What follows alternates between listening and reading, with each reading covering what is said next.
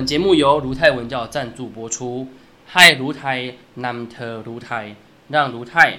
带你了解泰国。洪博泰讲，来听洪博讲。好，那今天是我们的听洪博聊泰国的节目吼。那我们今天要来聊的是这个洪博之前去参加了一场那个在高雄电影节的泰国 BL 电影的首映会哦，是《日暮生死恋》哦，也有我们这个泰国的这个海景 CP 哦来去主演的哈。那之前他们的戏剧就是那个甜心派哦，那当然最主要最有名就是他们的歌曲非常好听然后其实真的是这部电影也是一样哦，这电这主题曲真的是太好听了。好，那今天的部分呢也一样哈，跟我们所有的跟洪博在聊那个电影的部分呢，都会分两段哈，一部分是单纯谈一下这个剧情哈，那另外一段就是大概是暴雷的地方了哈。那先讲前半段哈，那这部《日暮生死恋》呢，它其实它在在泰国的时候非常红哦，其实还蛮多粉丝都有去看。那我们也有呃我们的伙伴哈，曾经在台南的学生也去三刷哦，真的是太爱了这部戏哈，就是狂刷哈。所以啊，如果是粉丝的话，蛮推荐一定要去看。那这部戏里面呢，基本上这部电影里面主角的这个爱情爱情路线上面算是铺陈的还蛮好的，然后甜蜜的部分也蛮多的。那当然它里面其实有还有还是有一些泰国文化要谈的部分，所以也有一些小小桥段哦，像一些呃那个制作料理啊的那种画面啊，都还是有。那当然它主要主要一个重点哦，重点是如果是喜欢看那种泰国鬼片的哈，这部大概也可以去看一下，因为这部。它里面算是蛮认真的，呃，有点吓人的一个桥段哈。这那里面有个女鬼，会时不时出来吓人。然后觉得导演蛮厉害的哈，常常就是前半段忽然甜蜜一下，忽然就就转一个画面，就画风一转，马上就变吓人的画面了。所以呢，可以说这部片哦，可以说是兼具恐怖片元素的 BL 剧哦。那当然还有还有副线，它其实不是主轴路线，还有一个副那个配角路线哦。不过配角它就短短的一下就不见了。那当然，这部戏还有比较大的一个特点是，它其实啊要谈的是一个过去的时空时空背景下的一个啊男男恋他们的一个情况，所以在电影当中其实有描述到这一段哦。那当然预告上面有没有那么多内容就不一定了。不过相信大家如果是粉丝的话，就一定要去看一下哦。那这部电影基本上它的设定不是近代嘛，好，这定是指是比较早一点的年代，那时候在。这个电影当中里面是以那个电话为主的哦，拨电话，所以它其实啊时间轴算算是蛮蛮早之前的。那跟戏电影呃戏剧的部分蛮接蛮类似的哦，要强调说他们之间的那个命运哦是有这个相关性的，但是不是结婚哦，它里面有个重点，它直接是把两个人的命运绑在一起哦。那呃这或许是因为他导演这部戏可能也想要进进军中国啦哈，因为毕竟中国现在好像也不太不太。啊，可以讲这讲这个 BL 路线的东西，所以他如果把说是两人命运紧紧相伴的话，感觉要把它解释成兄弟情，好像也又可以啦啊，所以看得出来他的片商应该有他的目的哦，希望是可以主打比较广阔的市场，所以在整个戏剧桥段里面，呃，电影当中还是有大家想看的画面哈，粉丝是喜欢看的画面，该有的那个肉体还是存在的，不过桥段还蛮短暂的。嗯，那会不会在中国版的部分它就被剪掉就不知道了哦。但是啊，整体的内容其实是蛮唯美的。那即便是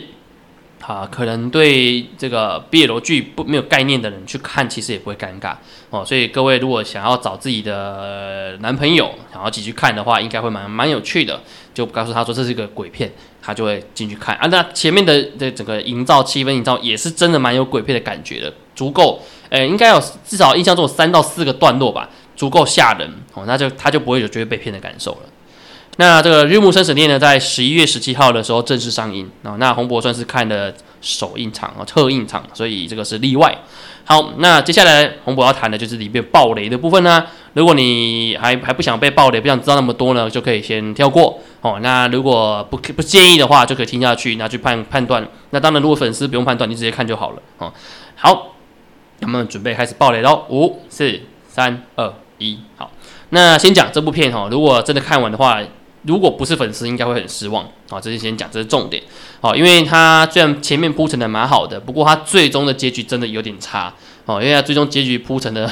这个大和好的画面哦，就突然间最最好笑就是那个男主角突然喊了但是饰演少爷的男主角后来喊了女鬼一声“阿妈，我也爱你”之类的，就很无言。现在大概是一个不知道在干嘛的桥段。那最终终于解开了哈，这个女鬼其实是这个男主角的阿公的太太，就是他阿妈了吼。那阿妈当年呢，因为阿公爱上了仆人哦，也是男男恋。然后呢，这这个阿妈为了要杀害这个仆人，然后最终呢反反被反杀，然后最后掉入回湖中，然后无法回回回不法回到上天去，所以呢就只好在这个屋子里面徘徊，然后一直在找人报仇。但是有个 bug 点就是他那个那个里面的算命师啊，明明就讲说哦，你的儿子啊，你的孙子哦会有大难。哦，那几二十几岁的时候会有大难哦，那要要找的人来来来来牵绊个命运之类的。可是很奇怪，就是哦，从一开始都是我们的男的那个第二个男主角进到这里，就是他是外府来的嘛，哦，然后进来之后呢，就都都他在遇到鬼的啦，从头到尾都不是男主角在遇到鬼，而不是那个少爷遇到鬼哦，都反而是进来的养子哦，养养养子哦，他遇到鬼，但是很蛮不符合他的他的设定，因为明明就是说。呃，少爷应该要更加有这个牵绊命运，才不会遇到鬼嘛。哦，那照理说应该是他他要先遇到鬼，才有办法比较可以说服大家。然后再来是，其实里面虽然有很多鬼片的画面，但其实上呃严重画面来讲，就是大概是踩在身上。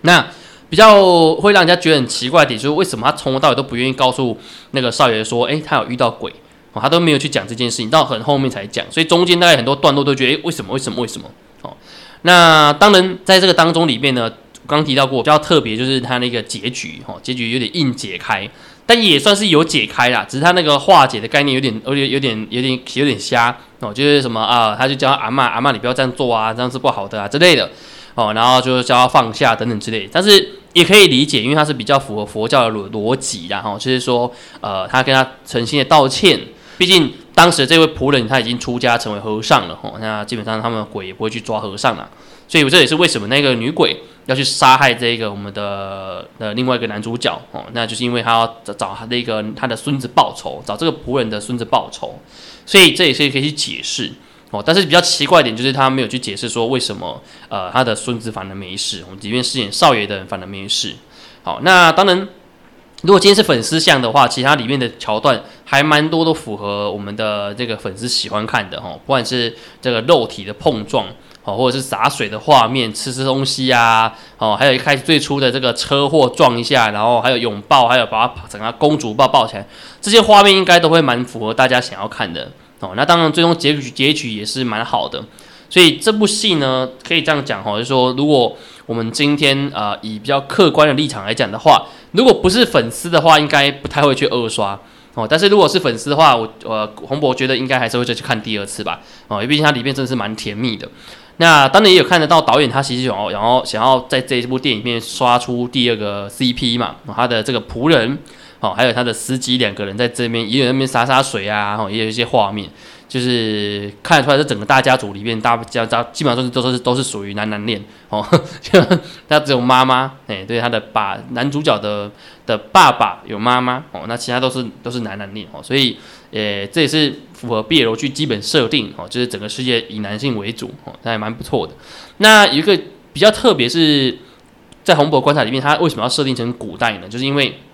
在当时的时空背景之下，其实对于男男恋是比较难以接受的。所以当中为什么那个呃他的所谓的阿妈会这么生气？哦，要强调说，哎，这样丢脸啊什么之类的。要强调他是一个他的那个正宫哦，他是正宫，然后他对方对方是不好的。那其实有一些我们的时代的观念哦，所以这个其实也是是可以去看到导演他有想要呈现出一个，就是说泰国社会的转变并不是一一跃而成的哈，就实际上在过去还是有非常多的的观念存在，是有冲击的。那当然，这或许也是我们在探讨说，为什么呃，现在这个社会里面要把这些事情把它公开来讲，因为所有时候公开反而比较没有让人家造成伤害的可能性哦。如果当时阿公跟他阿妈在认识之前就知道，哎，他阿公喜欢的是男的，那或许就不会后面的悲剧发生了哦。所以这个其实也是一个蛮蛮值得探讨的议题。